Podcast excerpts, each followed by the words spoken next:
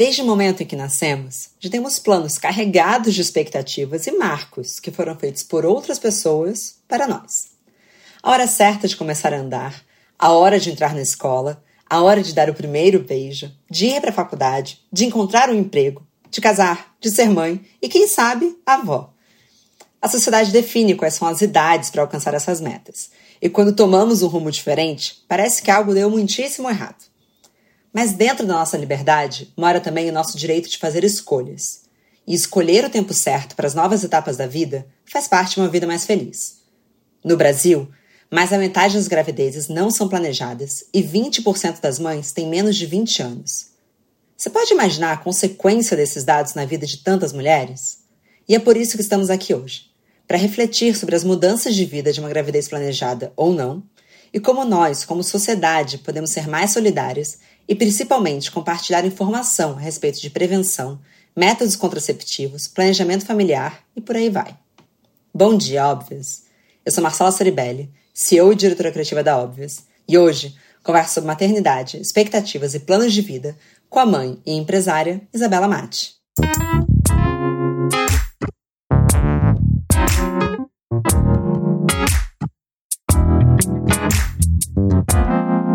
Bom dia, Óbvias! Oi, Isabela, muito bom dia. Obrigada por estar comigo aqui hoje. Como você tá? Oi, Má, tudo bem? Tô bem, e você? Nessa quarta-feira ensolarada, quente, né? A primeira quarta-feira de 2021. Eu tô bem, tô me sentindo bem. Isa, você fala na bio do seu Instagram que você é empreendedora e mãe. Mas para quem ainda não te conhece, quem é Isabela Mate? É complexa essas, essas perguntinhas, né? É, qual é a sua música preferida? Aí você ficou, é. Mas a Isabela, se eu for tentar me definir, eu sou essas duas coisas e mais várias outras, né? Então eu sou empreendedora há 10 anos, porque eu tenho meu negócio. Comecei o meu negócio há 10 anos e há uns 2, 3 anos abri mais uns, umas três empresas. Então eu empreendo em ramos diferentes e ao mesmo tempo eu sou mãe de duas crianças, é, o Léo, que tem um ano e sete meses, e uma bebê que eu tô grávida, né? Então, uma bebezinha que tá na minha barriga. É, ao mesmo tempo, também a Isabela é, adora, sei lá, pintar, cantar, eu gosto de várias outras coisas. Então, ao mesmo tempo que eu sou fissurada em trabalho, eu amo trabalhar, eu fico 24 horas trabalhando se deixar. Eu também tenho todo esse outro lado artístico, assim. Quando eu era pequena, meu sonho era ser detetive, não era ser nada disso. Eu queria ser detetive da polícia. Eu não, não tinha nenhum desses planos. É, e acabou me levando nesse caminho. Então, o meu propósito sempre é. E a, também trabalho como influenciadora, mas então o meu propósito acaba sendo é, conciliar todas essas coisas, ajudar as pessoas de alguma forma, seja é, com o meu conhecimento das coisas que eu vivi, com as minhas experiências. Então eu acho que eu vou levando assim e aí cada vez aparecem projetos novos. Mas eu acho que essa sou eu. A gente é um pouco do que a gente faz, né? E nós somos muitas mesmo. Acho que essa pergunta sempre deixa a gente meio, tá, é, chegou a hora de eu me definir. Mas não é sobre isso, né? Uma somatória, né? Eu acho que somos uma somatória de coisas que fazemos e que admiramos, pessoas que estão ao nosso redor. Eu concordo. E, bom, Isa, nesse início de ano, acho que muitas pessoas estão nesse momento de fazer planos. E fazer planos combina também com fazer escolhas. Então, nesse episódio de hoje, a gente vai falar um pouco sobre a escolha da maternidade, que eu acho que é uma pauta quase inevitável quando você é mulher, né? No sentido de quero ser mãe, não quero ser mãe.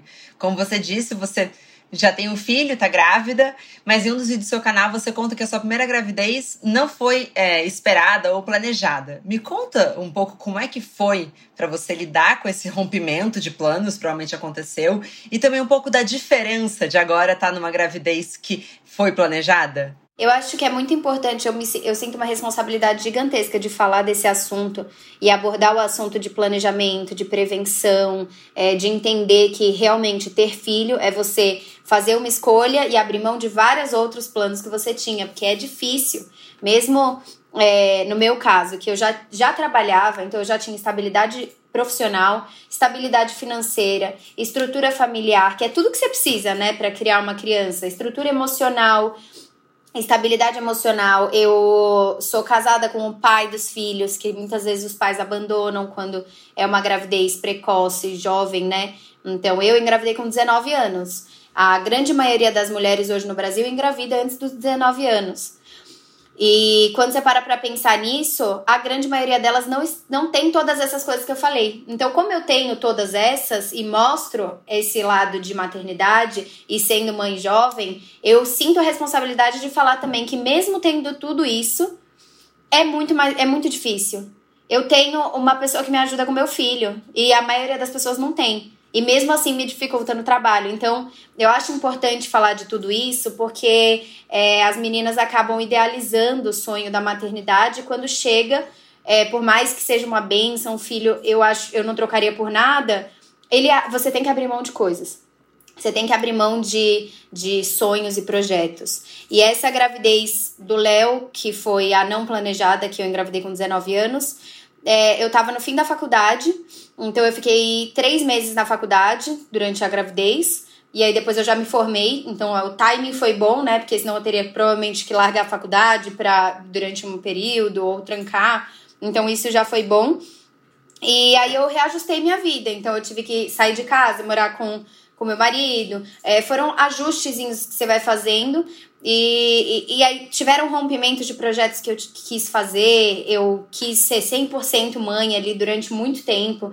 Então eu não tinha, não queria que ninguém me ajudasse com nada, eu queria ficar 24 horas ali com a criança. E nesse, nesse segundo filho, a gente engravidou, o Léo tava com um ano e três meses. É, a gente já queria, a gente falou, não, a gente tem essa estabilidade, a gente entendeu, a gente encontrou o nosso fluxo. Então, queremos ter outro filho? Queremos. Então, eu tô levando de uma forma completamente diferente. Eu não tô, não tô tendo nenhuma crise de ansiedade nessa gravidez, porque eu, eu tenho ansiedade e na, do Léo eu tinha muita. Tudo eu ficava ansiosa, tudo eu ficava, ai meu Deus do céu, nossa. E nessa eu não tô, eu tô tranquila, porque eu sei que tá no momento que a gente tá se estruturando, já tava se estruturando para isso. Então eu acho que a recepção dessa criança e até questões como a amamentação depois me prejudicou essa questão de estresse, tudo isso. Na dele eu acho que vai ser algo mais leve, mais tranquilo. Então eu já tô sentindo isso na gravidez, essa tranquilidade muito maior de saber que eu, eu escolhi isso, sabe? E que por mais que não seja exatamente no mês que eu escolhi, a gente ficou tentando os quatro meses, é, que veio numa hora que a gente falou, queremos, estamos prontos, sim. Então, foi uma escolha nossa, né? Eu acho que essa sensação de que tô seguindo a minha escolha é, é muito ser dona da nossa vida, né? Então, eu já sou mais velha que você, eu tenho 30, mas é uma escolha não ter filho ainda. E isso dá uma certa paz no coração, de ó, ainda não é a hora para mim e, e, dormir bem com isso. Eu acho que o que deixa a gente muito ansiosa, você até falou da amamentação, a gente pode falar disso em outro momento, mas eu morro de medo. É, mas assim, como que uh, as pessoas podem viver um pouco nessa incerteza, né? Porque você falou dos números das mulheres no Brasil e é grave mesmo. A gente tem aqui que no Brasil mais da metade das gravidezes não são planejadas e 20% das mães têm menos de 20 anos.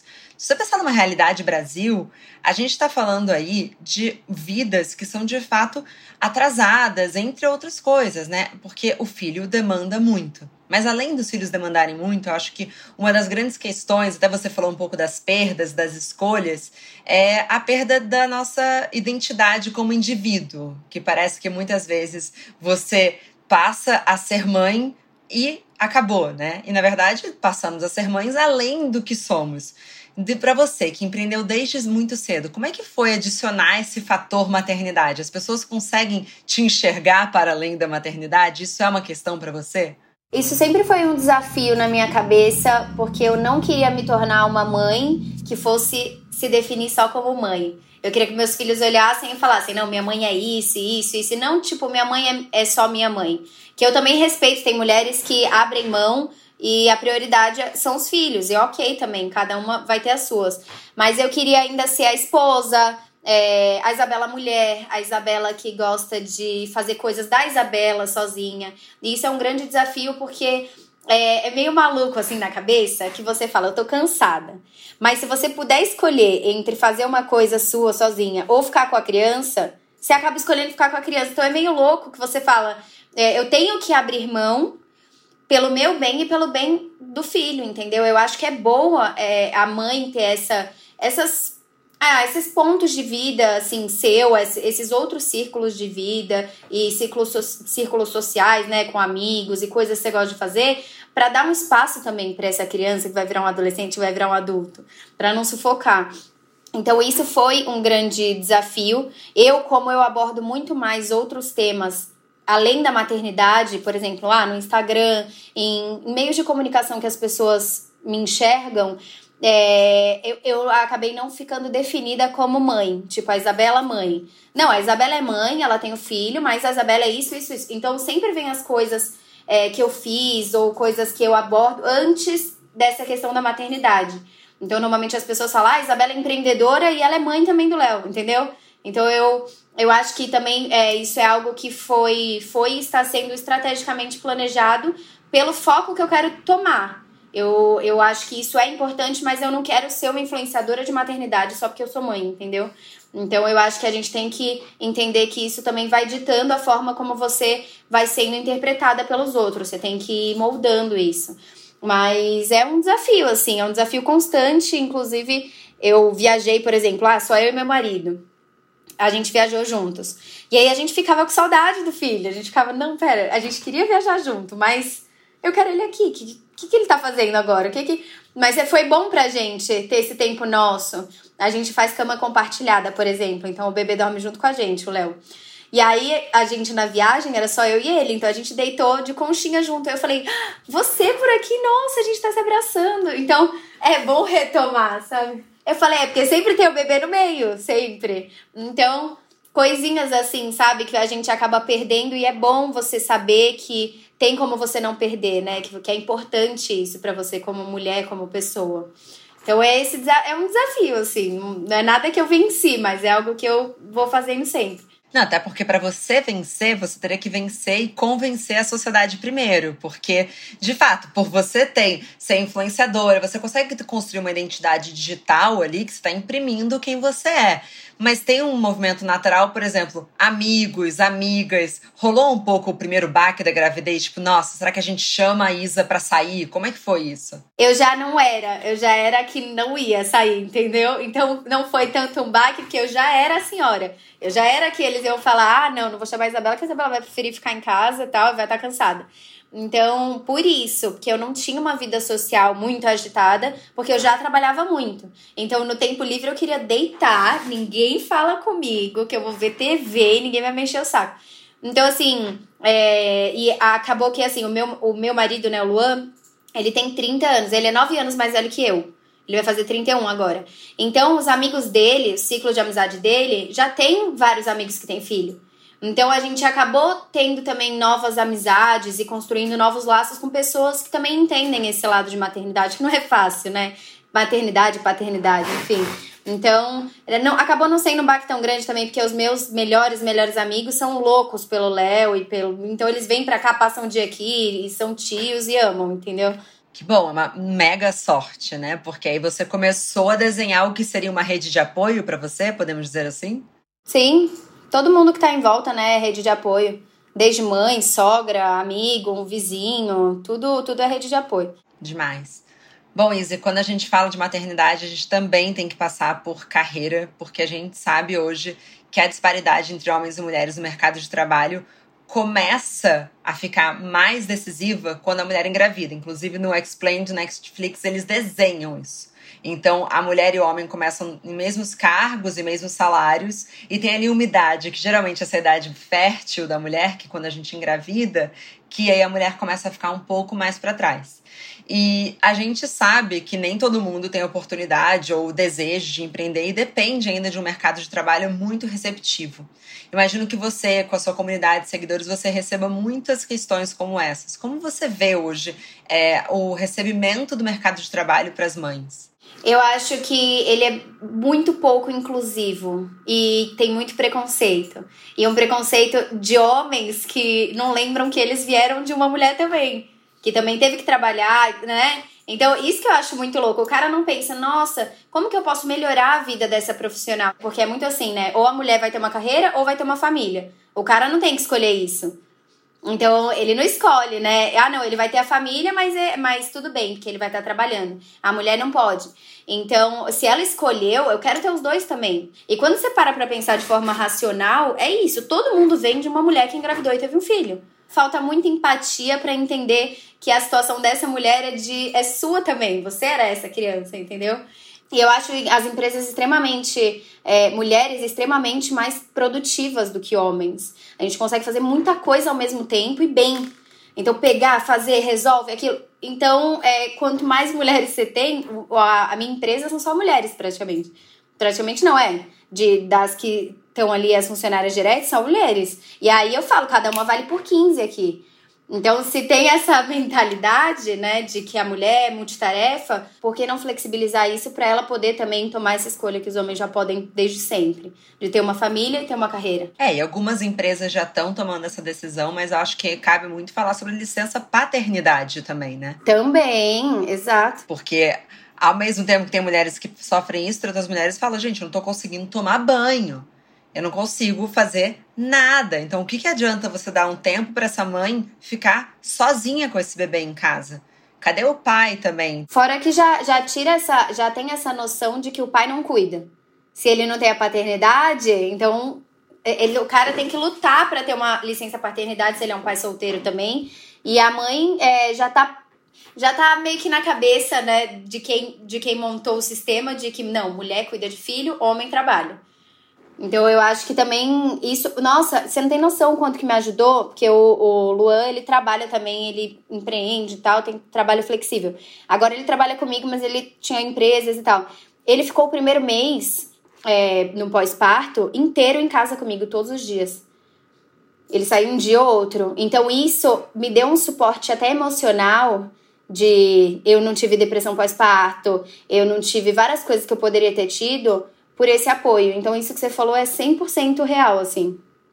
E quando a gente fala sobre as vantagens de uma gravidez planejada, a gente fala muito sobre uma vida melhor para os pais.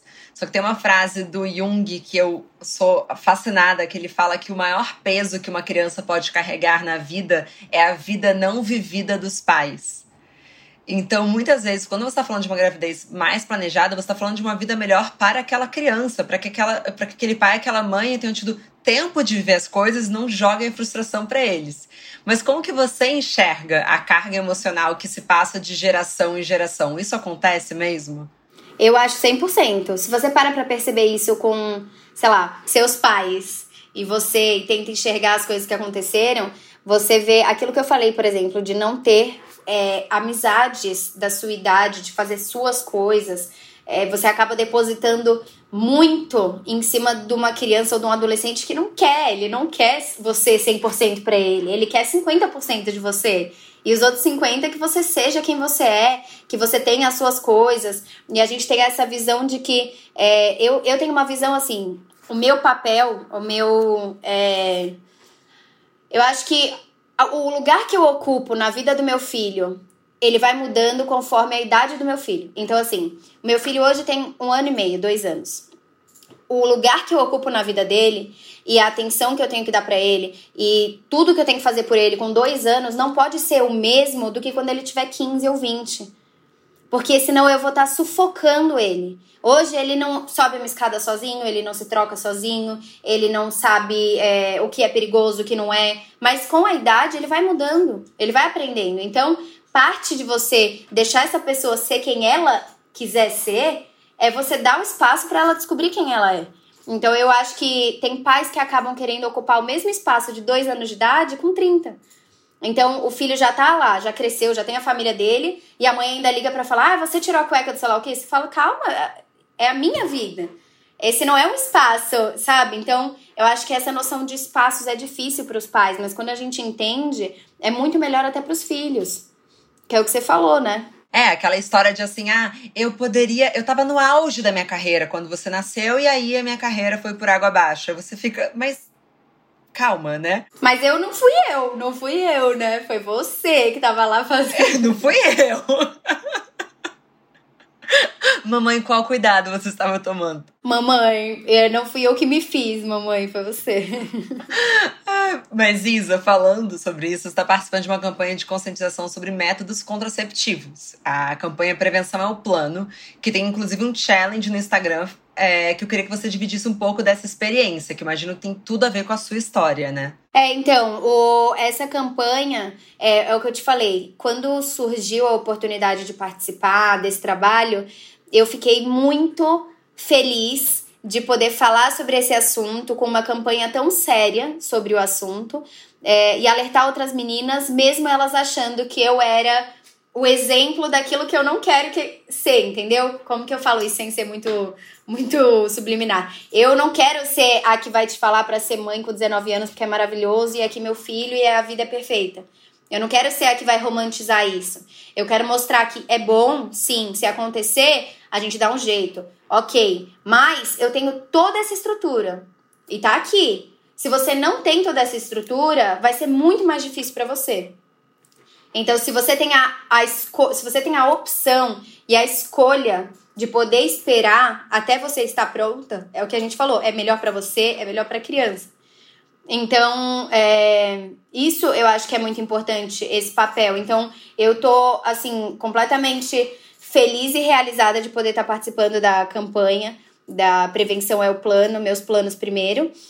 Eu tô desde novembro participando e, e tentando trazer conscientização, é, explicando do, do que eu passo, trazendo informações sobre, enfim, sobre, por exemplo, ah, quando você vai no, numa ginecologista, o que, que é bom você perguntar para essa ginecologista? Quais são os métodos contraceptivos? Porque tem muitas meninas que não utilizam métodos contraceptivos e depois ficam muito chocadas que engravidaram.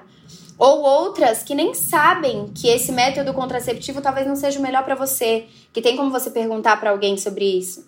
Então eu acho que o, o, poder e liberdade é você ter conhecimento e, e, eu acho que falta muito isso. Então se eu puder tra transmitir isso para as pessoas que estão ali, que são a grande vasta maioria mulheres, eu fico muito feliz de poder de poder participar e ajudar de alguma forma.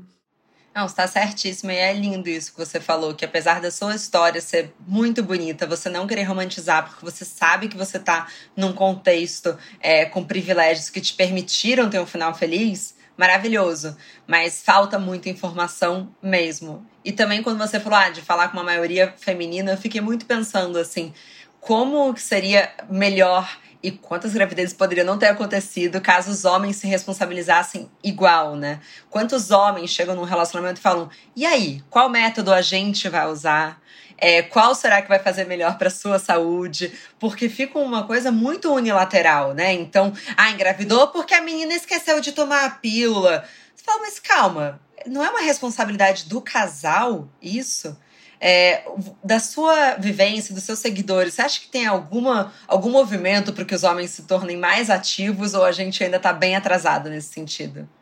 Aí, sendo bem realista, eu acho que a gente tá bem atrasado. eu acho que a gente tá atrasada até porque todas as gra... assim, gravidez vem do homem.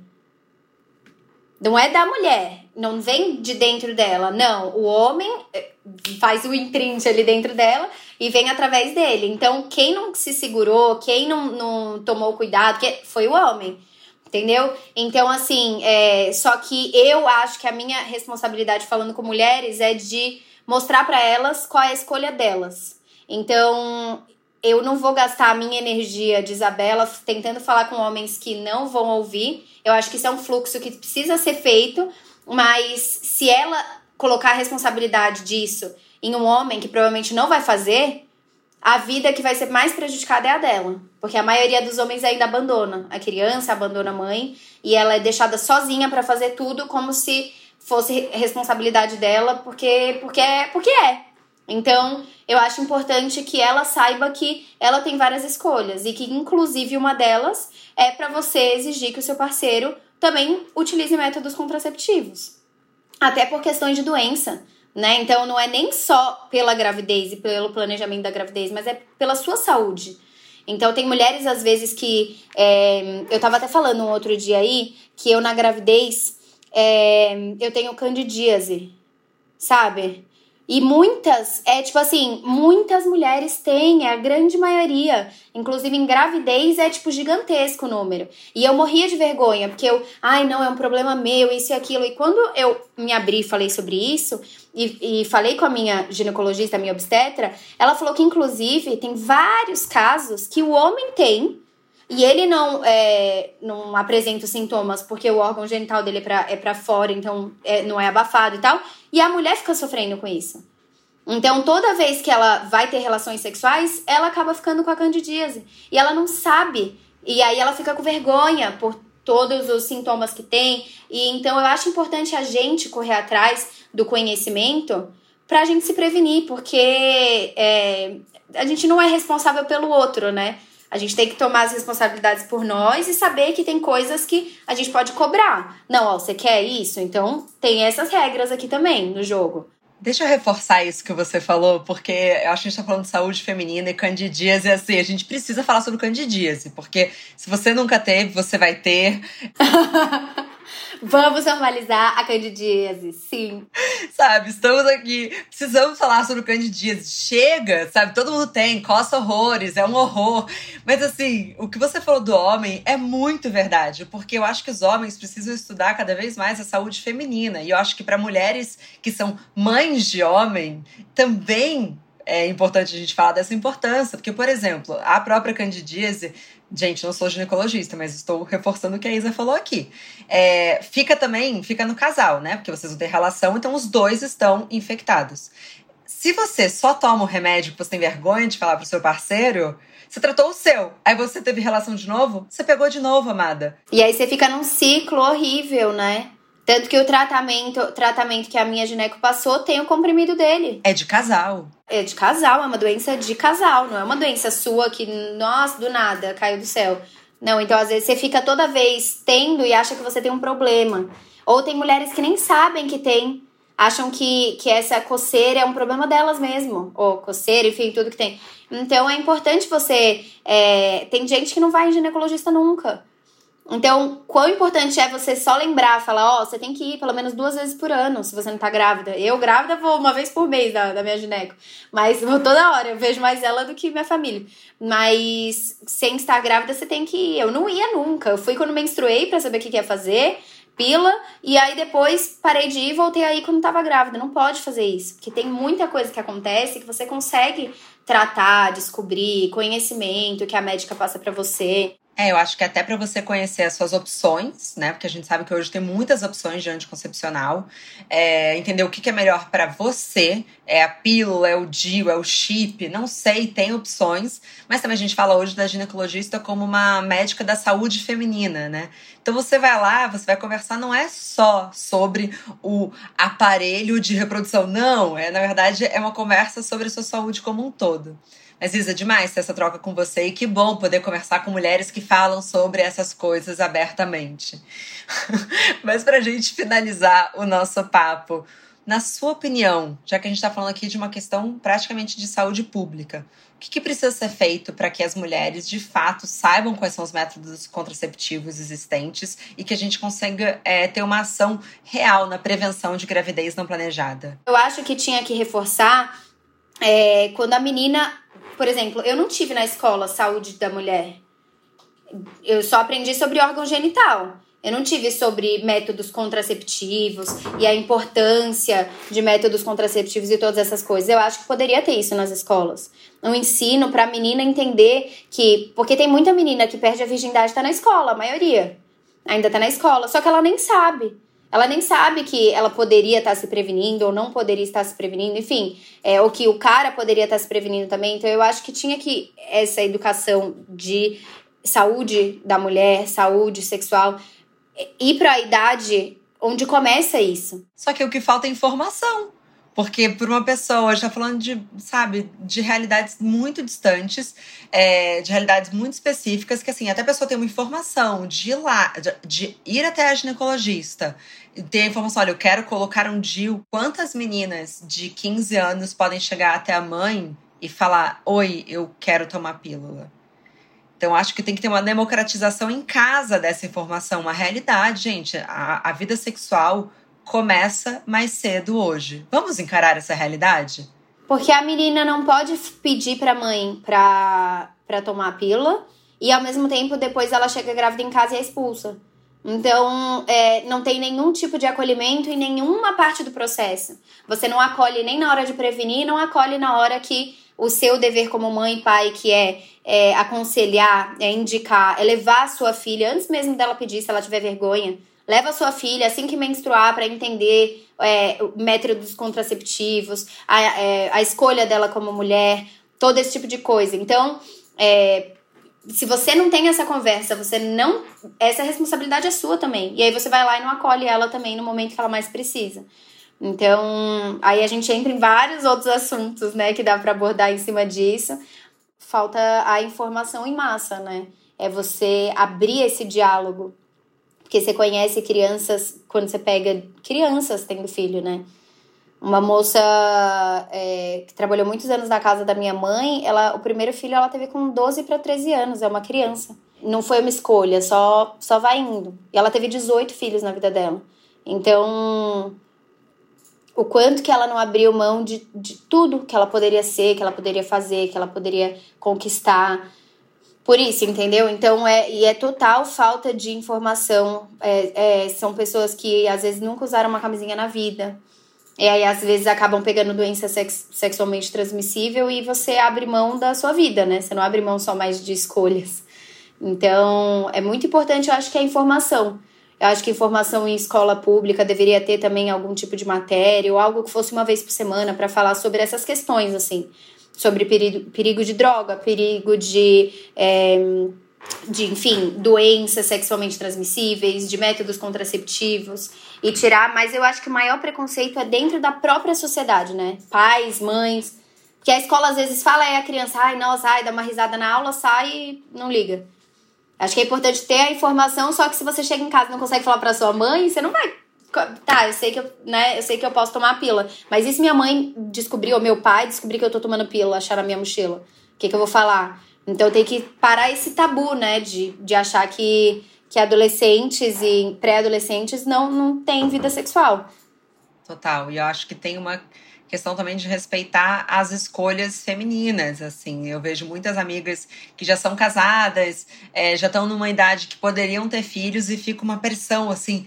Mas e aí? Quando que vai engravidar? E quando... Você fala, olha só, vamos respeitar quando eu quiser, ou caso eu não queira, não vou engravidar, ponto. A minha cunhada, eu faço essa pressão com ela, mas é porque eu quero que o Léo tenha primo. Eu quero uma família toda. mas é horrível. A mulher pode chegar e falar, eu não quero, ponto. Ai, aí, aí acabam demonizando, né? Nossa, não quer ser mãe. É o maior presente de Deus. Não, porra, eu quero. Não, não é? Cada um tem uma escolha. Tem gente que tem o sonho de ser mãe, tem gente que não tem tá tudo bem. Eu vi uma entrevista, acho que foi da Chelsea Handler. Ai, não lembro, mas ela falava assim: Eu sei que o maior amor que pode ser sentido na vida é o amor de ser mãe. Eu decidi não sentir. ela fala.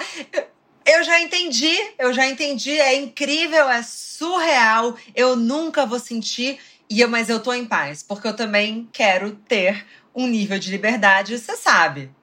Mas é isso. Então você tem o direito de saber de toda a maravilha que é ser mãe e talvez optar por não ser. Eu acho que, que, acho que a conclusão do que a gente está falando aqui é uma democratização de informação e também um respeito à escolha da mulher, né? Porque mais uma vez parece que as escolhas femininas estão sempre aptas a serem julgadas pela sociedade o tempo inteiro.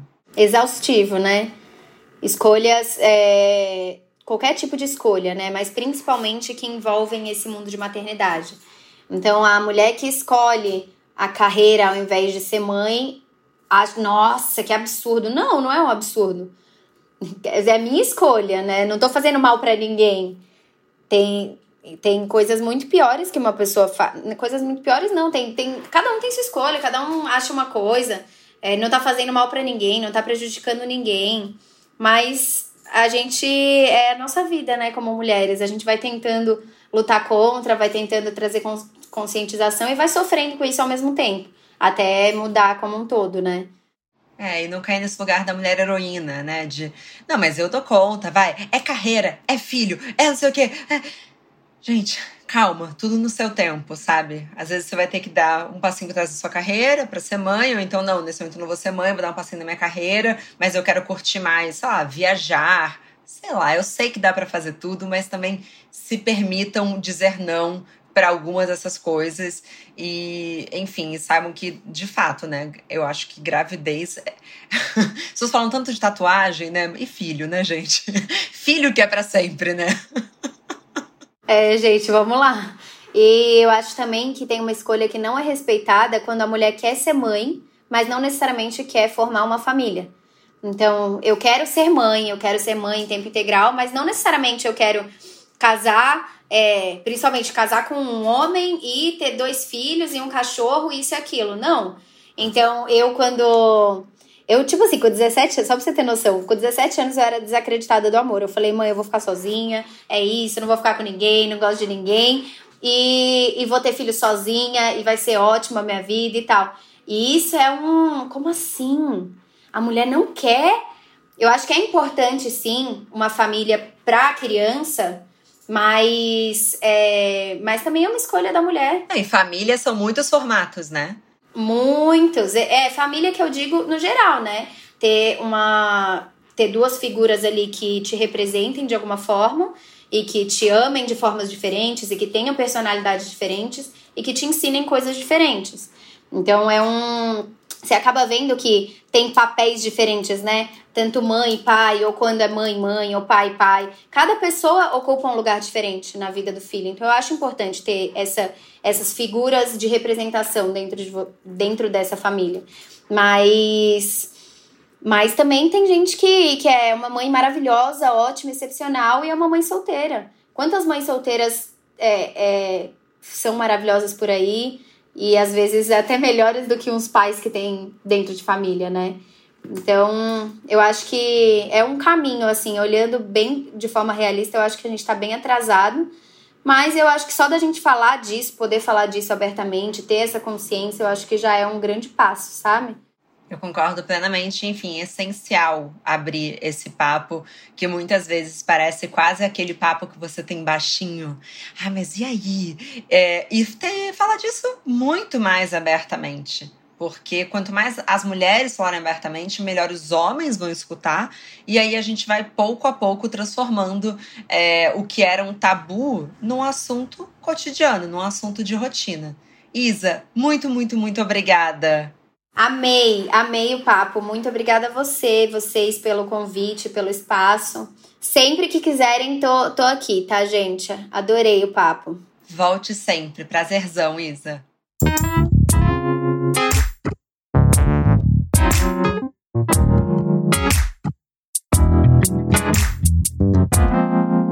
Muito obrigada também a você que nos escutou até aqui. Mas a nossa conversa não tem fim. Continuamos semanalmente na nossa newsletter, que você pode se inscrever no www.obvious.cc, no Instagram, arroba e com comentários, sugestões sempre com carinho, no bomdia.obvious.cc. Bom dia, Óbvias!